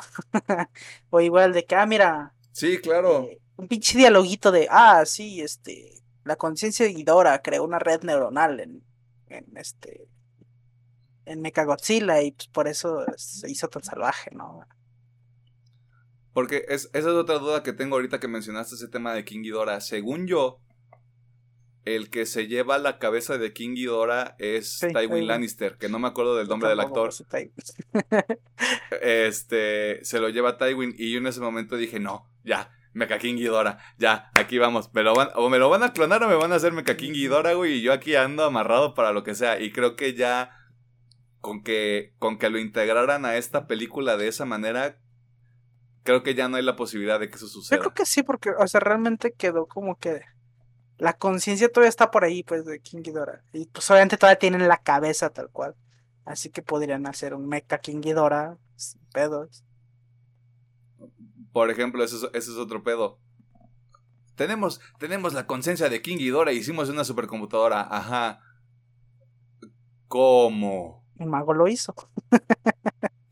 Ajá, o sea, magia, la magia del cine. O sea, así como de science, things, stuff, movie has to movie, bro. Como, como que esas, e, esas cositas que tal vez sean como detalles muy chiquitos, creo que sí le hubieran dado otro, otro toque a la película y creo que sí hubiera mandado mejor este mensaje de el hombre siempre quiere dominar a la naturaleza, güey. Somos una, somos una raza horrible, güey. Pues ah, de contexto. Al principio no le tenía mucha fe a la película porque el director era el que hizo la de Death Note. Y bueno, creo que ahora sí es un mejor trabajo este. Creo que sí entregó, cumplió con las peleas de titanes. O sea, quitando, o sea, algo que nos puede mostrar, digo, no sé si es el guionista él, espero que no. Pero algo que nos muestra que el tipo, o sea, sí sabe hacer escenas de acción. Y sí, o sea, si él tan estuvo ahí mínimo checando el CGI, sabe cómo tiene que dar un buen CGI. Pero no sabe hacer un guion. si es que él estuvo a, cargo de eso. Creo, creo que nada más la dirigió. Ah, bueno, okay bueno, al menos demuestra que sí sabe dirigir, que la, película sí está bien hecha en ese, aspecto. Por ejemplo, hace rato estabas mencionando el los efectos por computadora. Yo cada vez que veía, cada vez que enfocaban a Kong y hacían así como el super close up a Kong y sus ojos y todo, y así como ay, pobrecito que quiere ir a su casa. Y cuando se enoja, y cuando se enoja se emperra, güey. Una cosa que me, una cosa que me mamó fue cuando lo reviven. Porque se nos está muriendo el muchacho ahí a, medio Hong Kong. Este. Y se levanta y se. y se destuerce el brazo. Así como de venga papá, segundo round, vámonos. Eso sí, digo, le dieron su justicia haciendo pedacitos a, a Mechagodzilla que era lo que yo te decía, güey. O sea, en mi, en mi mente era como de, esto, este vato no es Mecha Godzilla, este es Godzilla. O sea, imagínatelo así, verga, güey. De hecho, si hubiera querido jugar tan despedazo a la lagartija, güey. Nada, en nada en contra de Godzilla, nada en contra de Godzilla, pero en ese momento sí dije, no ma, este vato sí está encabronado. Y si esa hacha rompió a Mecha Godzilla, rompió a Godzilla, güey. Es todo lo que voy a decir. Sí, pero he ganado dos rounds Godzilla. Eso no, no cabe duda.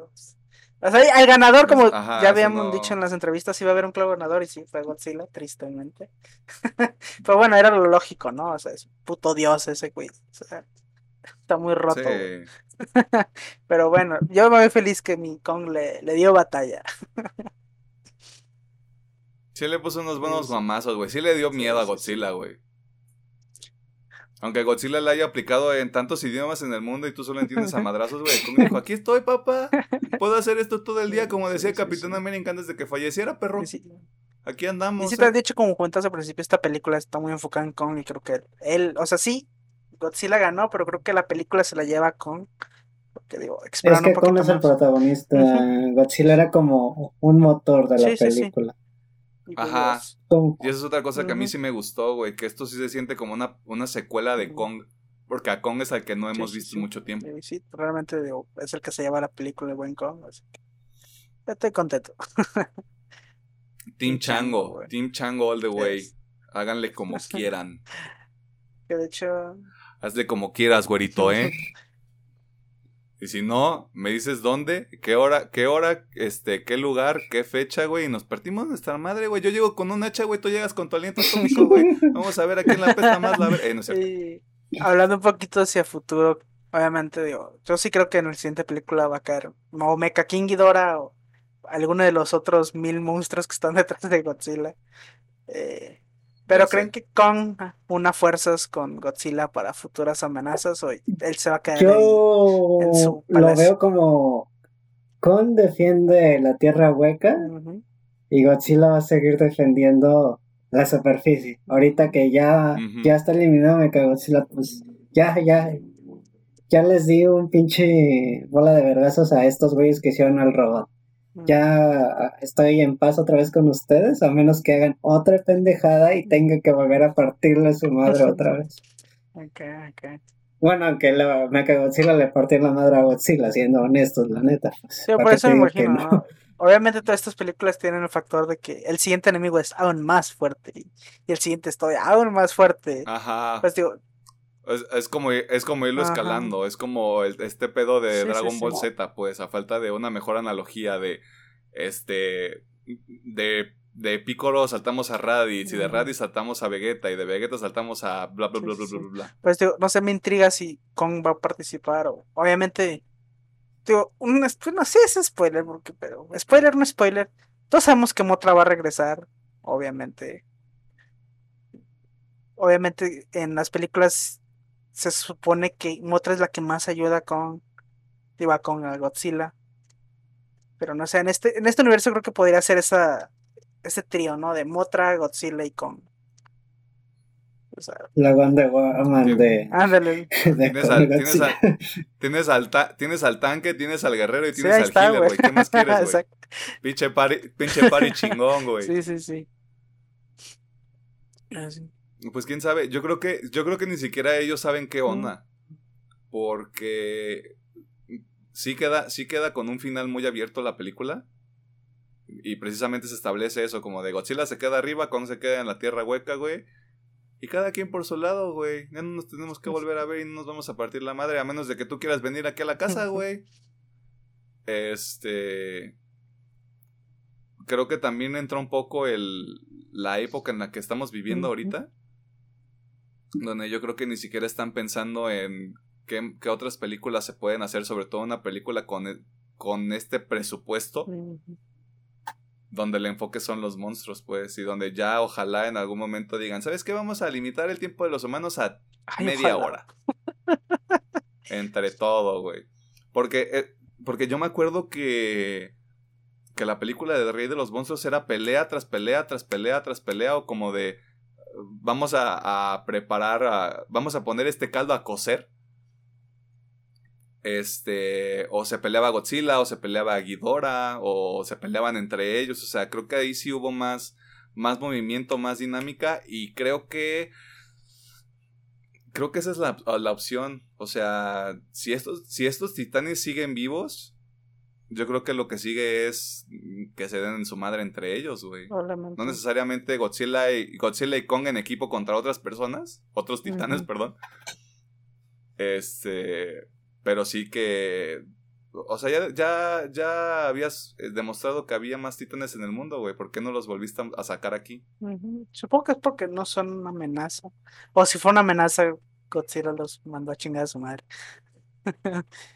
Ajá. Pero bueno, digo, realmente las, o sea, si seguimos como habíamos comentado en episodios pasados, de que estaban siguiendo la línea de los japoneses, pues bueno, están lo el famoso Destroya y el Godzilla del espacio, creo que se llamaba el otro.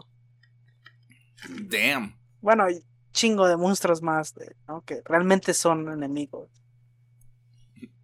Nega Godzilla.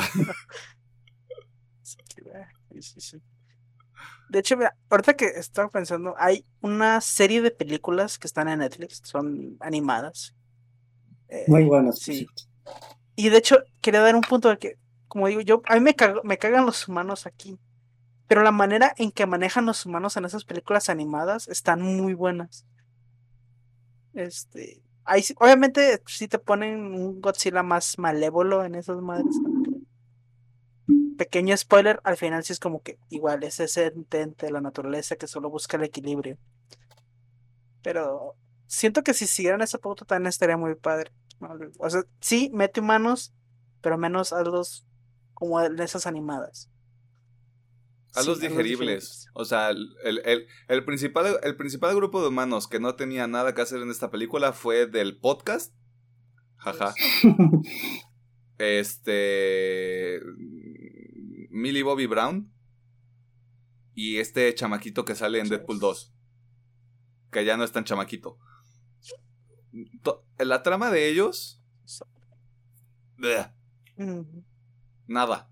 O sea, sí descubren que la cabeza de King Ghidorah y sí y, por, e, y ellos descubren a Mechagodzilla, pero creo que había otra manera de hacerlo. Sin estos personajes. Simplemente, o sea, profundiza más en los villanos, ¿no? Y obviamente te vas a dar cuenta de todo eso. Ajá. Sin poner a Scooby-Doo Región 4, güey, y a estar investigando eso. Sí, o sea, e, en cuanto es que se ve se ve muy de caricatura cuando cuando llegan con el doctor este ahí a su oficina y en lo que él está buscando algo, creo que es su libro, un documento, no sé qué, o sea, hasta se voltean a ver es como de, ¿qué demonios estamos haciendo aquí, güey? Y es como de, claro, ustedes son los malos, güey. O sea, no, no, no necesito más. Que de nuevo, no esperas mucho de esta película. Pero cuando los personajes están escritos de esa manera, sí es como. Mm, pues mejor dame más guamazos, güey. Pues de hecho, volviendo un poquito a esta película más, si les gusta Godzilla, ese pedo, neta se la recomiendo, está muy buena. Pues ahí está. Y de hecho pueden darse una idea de cómo se manejan bien a los humanos. Pues sí, creo que es más o menos obligatorio que lo veas para que veas las películas anteriores. O tío, si no quieres ver las películas anteriores, porque están un poquito ya, han envejecido un poquito más, tío, están esas animadas, tan chidas. A mí, por, a mí, por ejemplo, este. Creo que, creo que Rey de los Monstruos sigue siendo mi top. Y después está Godzilla contra Kong. Yo creo que me voy por las, la original, bueno, no original, la, las, primeritas. Lo de 2014. Tanto Kong, Skull Island, School Island y Gojira, creo que es mi favorito. Mm. No debieron matar a Ken Watanabe, ese es otro pedo. Muy bien. Que, eh, que, que, ese es mi problema. Ken Watanabe también tenía era el personaje más interesante de las películas de Godzilla. Y en la segunda película deciden matarlo. Y ese sacrificio sí tiene sentido. O sea, ese personaje tuvo, tuvo un arco que cumplió en dos películas. Es como de, claro, güey, este personaje está bien chido. Yo esperaba lo mismo del hijo. Pues y el hijo es, y el hijo es un tremendo este, turrón. Sí, sí, sí. Bueno, ¿algún otro comentario que tenga? Mm. Véanla, pero véanla por los putazos, no porque esperen, no, no, esperen, no esperen un gran guion, no esperen grandes personajes y una y actuaciones que Obviamente todos vamos nomás a ver chingazos, pero sí. Si son como yo de que les molesta un poquito los humanos, vayan con paciencia, vayan con paciencia, háganse la idea. Pueden ir al baño en esos ratos, donde, donde vean que empiezan a cotorrear a los humanos, vayan al baño. Y si no les molesta, pues mira, neta se la van a pasar de huevos. Las peleas valen muchísimo la pena. Ajá. Así que es una buena película. recomendada. De la misma manera que estaba recomendada el Snyder Code, incluso el Snyder Code un poquito más.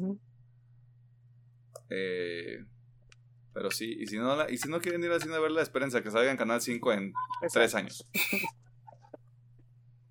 o en Fox en dos, no sé dónde vayan a poner esta película en los próximos dos años, así que pues no, no, sé, ¿alguna otra cosa que quieran agregar ahorita retomando esta idea que mencionó Alejandro? No sé, creo que ya no.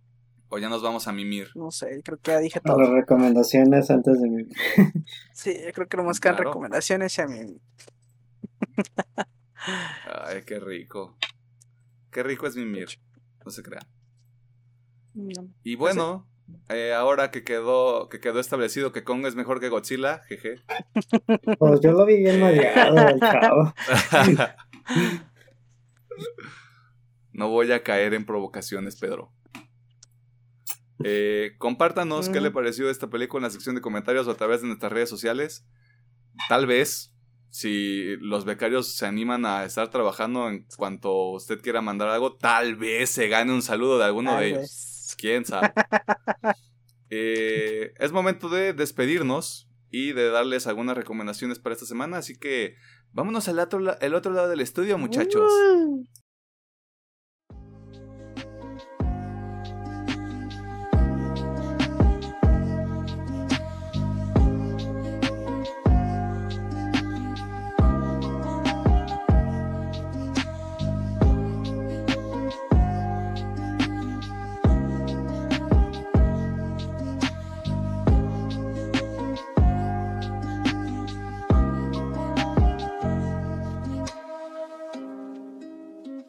De que le recomendemos algunos contenidos para que disfrute durante esta semana.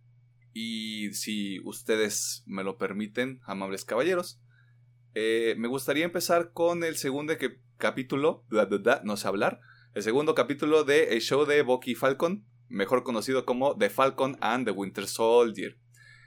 Porque están tocando temas, temas importantes en esta serie y aunque puedo ver cómo esto se puede convertir en, en un contenido que divida a las audiencias, sobre todo en Estados Unidos, que en Estados Unidos el tema, el tema racial es, es, muy sensible por las coyunturas que ellos han desarrollado en los últimos años. Creo que, creo que sí es algo valioso que, que el MCU y que Marvel decidan, decidan taclear estos temas eh, aunque, aunque sean estos contenidos, aunque no sean las películas con un presupuesto enorme, porque creo que las películas sí son su propio universo. Creo que las series son la oportunidad de explorar ideas nuevas, ideas diferentes, cuestiones más, más de adultos, porque también están conscientes de que la gente que ha seguido el MCU eh, ha crecido a lo largo del tiempo, porque han sido 10 años, vaya, 11 años. ¿Cuándo salió Iron Man? 2008. Ya son 13 años. O sea, considerando todo lo que ha sido el canon del MCU. Y es lo más que me gustaría decir para que la gente lo, lo disfrute lo y escuche esas pisadas o martillazos o lo que sea que se está escuchando en este momento. Eh, y pues la serie, la serie la pueden encontrar en Disney Plus. Ah, y si la quiere ver de forma ilegal, usted es una horrible persona. Eh, muchachos, ¿ustedes qué quieren recomendarle a la gente? Además de que no estén martillando. Les, voy a recomendar no martillar en un pinche domingo, por favor, vecinos. No, no, y, no, y no nos ha tocado, güey, pero en esta pared, como esta es la pared que está junto a otra casa, hubo tres semanas seguidas donde todos los días, de lunes a domingo, a las 12 del día, te lo juro por Jesucristo, se ponían a martillar. ¿Qué estaban haciendo? No sé. Yo también me pregunto qué hacen, que son meses y meses de martilleo, pero bueno. eh, bueno. Contrata a alguien que haga el trabajo, güey, y ya. Ignorando un poquito los. Ok, nos desviamos. Ignorando un poquito los martilleos, una disculpa, pero pues, está fuera de mi control. Eh... No pasa nada. Son cosas que pasan, es el mundo real, papito, es show. Eh, bueno, yo quiero volver a recomendar la misma banda de hace dos episodios. Lo sé. Estoy muy tromodito con ellos. Pero eh, esta semana sacaron una versión orquestal de su tema Animals. Estoy hablando de la banda Architects. La cual me voló la cabeza. no tengo otras palabras. Me voló la cabeza lo hermoso que suena con orquesta esta canción. Así que si les latió mi recomendación del primer episodio, donde les recomendé Architects, den una checada a esta cancioncita. En serio, no se van a arrepentir. Suena hermoso. Se van a, se van a hypear bien dentro. Suena hermoso. Está bien chido. Más bandas deberían hacer eso, la verdad. De hecho, sí, más bandas, por favor, hagan orquesta. Suena bien bonito, el chile. Ustedes, bandas que ven este contenido. si alguno lo ve. Y que hablan español. Este, aviéntense ahí unos, unos rolones con orquesta. A los chavos les gusta, se los juro, por serial. Bien. Y sí, creo que de recomendaciones mías va a ser todo por esta semana. A ver, ¿qué nos, qué nos quiere recomendar el señor Pedro para esta semana? Ah, muy bien. Si ustedes son de las personas que están tristes porque Datpon ya no va a hacer música, les recomiendo esta banda que es TWRP, que tienen una propuesta muy similar, pero con un estilo propio. Y hasta las canciones les pueden dar un poco de risa. Y están muy padres, totalmente recomendable el grupo. Y también yo les recomiendo de su un, artista más popular, Lindsay Starling, una violinista que se volvió muy popular con sus covers y ella ahora hace su propia discografía de shows. También le recomiendo mucho su música porque es una propuesta muy interesante en lo que es la su violín, más orquesta, más electrónica, más música rock. Ella siempre trata de combinar varios géneros con su estilo de violín y sobre todo con sus grandes pasos de ballet, que también es una gran bailarina. Máximo respeto. Es, ella es de esos casos que sí son, se escucha extraño decirlo, pero que son dignos de estudio, que son dignos también de reconocerse, de, que, de haber saltado de, de YouTube a, a decir, ¿sabes qué? Pues yo me aviento los putazos, güey. Y aquí andamos y me voy a, y me voy a ir a hacer shows. Creo que en algún momento hizo, tuvo conciertos en el Diana, en el Auditorio Telmex. En el Cabaret también ha asistido. Y, y, me imagino que en otros, en otros puntos de aquí de, de México, lo cual está, lo cual está chido. O sea, independientemente de que consumas o no lo que, lo que hace, su trabajo tiene mérito. Lo que sea de cada quien. Y aquí se le da máximo respeto a la gente que trabaja mucho como nosotros para hacer este contenido. Ok, yo tengo otras tres recomendaciones, esto ya sí es musical. La primera es, así como Alejandro ha estado obsesionado con el último disco de Architects, a mí me pasó lo mismo con una canción esta semana, es lo único, es prácticamente lo único que he escuchado, la canción se llama White Hot, White Hot, no sé hablar inglés tampoco. Eh, la banda se llama Load, es del Reino Unido, un, grupo de, de chavales bastante joven. Eh, si tuviera que describir esta canción con una palabra sería experimental. Y, le sumaría caótico. Si eso les llama la atención, este, se lo recomiendo completamente. Eh, lo segundo que quiero recomendar es una banda de Estados Unidos, se llama Bertut sacó dos sencillos de su próximo disco que se llama Below. Sale el 26 de junio, julio. Tal vez me estoy inventando la fecha y lo estoy diciendo mal. El punto es que tiene dos rolas nuevas, se llaman Devastation y The Past is Dead. Eh, si les gusta el rock, si les gusta el metal, este, si les gusta el coro popero dentro de su música agresiva, las dos canciones les van a, les van a gustar. Incluso tiene un poquito de punk también. Ajá, tiene ah, ah, por, por eh, las, las diversas influencias que tiene el vocalista en específico, que es el que trabaja toda la música, porque yo puedo hacer esto solo y no necesito de nadie, ¿eh? Hablando de personas que hacen toda la chamba. Este, ajá, hablando de personas que hacen toda la chamba y se merecen todo el mérito. Este, toda la música, toda la composición es completamente a cargo del vocalista que se llama Caleb Shomo.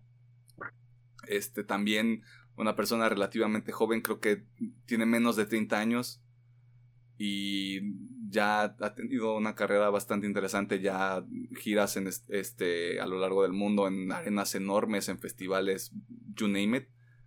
Eh, a mí me interesa mucho lo que puedan hacer con este disco, a pesar de que es una banda que ha, estado, ha estado en los dos lados del espectro para mí.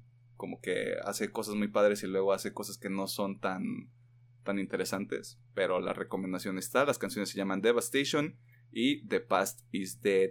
Y lo último, ahora sí, esto es completamente una curva. Eh, hay un sencillo de otro grupo británico. Se llama. El grupo se llama Easy Life.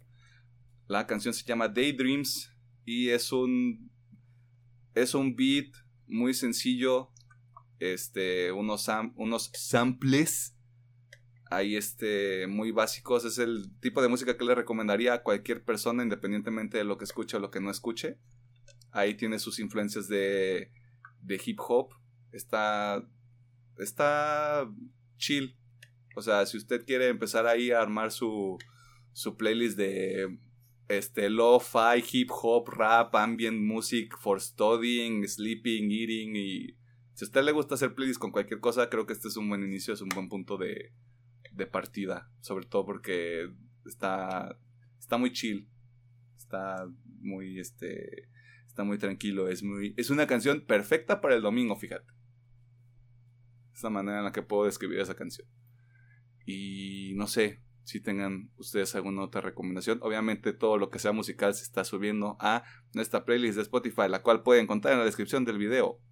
Y en Spotify se la busca y le pone recomendaciones UPM. Porque, ¿por qué no ponerle una chama, no? ¿Por qué no? Fuck it. Muy bien, pues no. Ahora sí que. Yo no tengo más recomendaciones. Alejandro dice que no, que porque no tiene más ideas. Pedro. Bueno, por mi parte sería todo. Con las roletas que le recomendé. Bueno, más bien los grupos. Entonces, vámonos. no hay ningún problema. O sea, ya les dimos. Ya les dimos dos, cuatro. Son siete recomendaciones. No nos exijan de más. Un día vamos a llegar con 20 recomendaciones y se van a decir, ay, no se pasen de lanza. ¿Cómo me están haciendo esto? No sé, eso que acabo de hacer es medio ofensivo. Oh, bueno, ya. Vámonos, que aquí espantan. Pues bueno. Cámara. Cámara, papá. Y eso fue todo por esta semana en una partida más. Dios mío. Eh, nosotros nos despedimos, pero le recordamos que se lave las manos, Que si sale de su casa utilice cubrebocas y que siga todos los protocolos sanitarios de cualquier lugar que va. Estoy pensando seriamente en qué voy a hacer después con este, con este outro porque el COVID eventualmente se va a acabar. no. Uh.